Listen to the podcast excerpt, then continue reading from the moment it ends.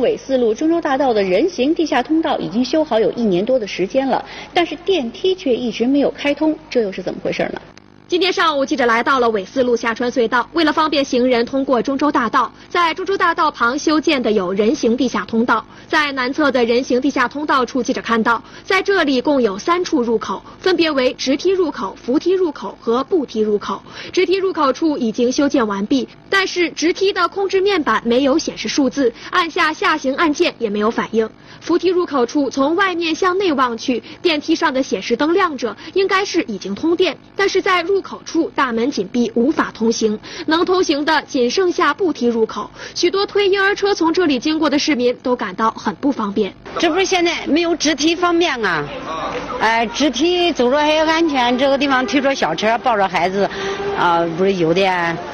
肯定不舒服啊！要不都抱着孩子，又不是一一人搬着车，一个人呢不行，那不不能上这，不能走这过，不方便。那小孩上前这就。车子都被颠着了。这些推婴儿车的市民从这里经过时，只能两人将婴儿车抬起，小心翼翼地走过步梯，通过地下道。年龄较大的市民只能两人将婴儿车微抬，沿着步梯旁的坡道，慢慢地将婴儿车一点点地滑下去。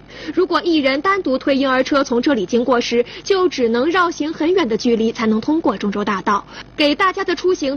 带来了很大的麻烦。那么，这样的情况究竟持续了多长时间了呢？这我从建成一直没有用过，啊，这好长时间了，一直不开呀，一年多了吧？那修好还是这个纬四路这边修好得一年半子了吧？一年多了，电梯也都没开，知道不？你像那个一般的小推车了，残疾人根本没法过。在道路的北侧有两个入口，两个入口的步梯都可以正常通行，但是扶梯还是处在停运状态。随后，记者通过地下道来到了中州大道的东侧，在东侧的道路两侧也都设有进入地下通道的入口。北侧设有三处入口，其中两处步梯可以通行，扶梯处大门紧闭。南侧也有着三个入口，其中步梯入口可以通行，扶梯入口大门紧闭，直梯入口同样没有运行。记者大致数了一下，整个。人行地下通道共有四部扶梯和两部直梯，但是全部都是无法运行的状态。要是为了方便群众，都应该开。你建好了不用，那不是浪费吗？建这么长时间了，放着不用，就是个浪费。关键你这个电梯你是方便人民嘛？你自然你修好了，叫叫一般，特别是老年人啦、残疾人啦，是吧？对他们要是提供一些方便。但是他不开，他实际上他他就是一种摆设，这是实际上这也是一种浪费。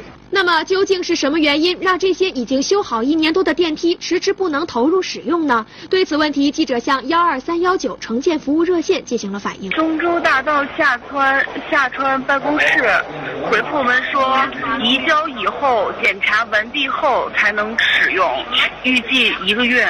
对，一个月之后才能投入使用，现在好像还没有移交。电梯修好后迟迟没有投入使用，确实给大家的出行带来了很大的不便。而这样的情况已经不仅仅是个例了。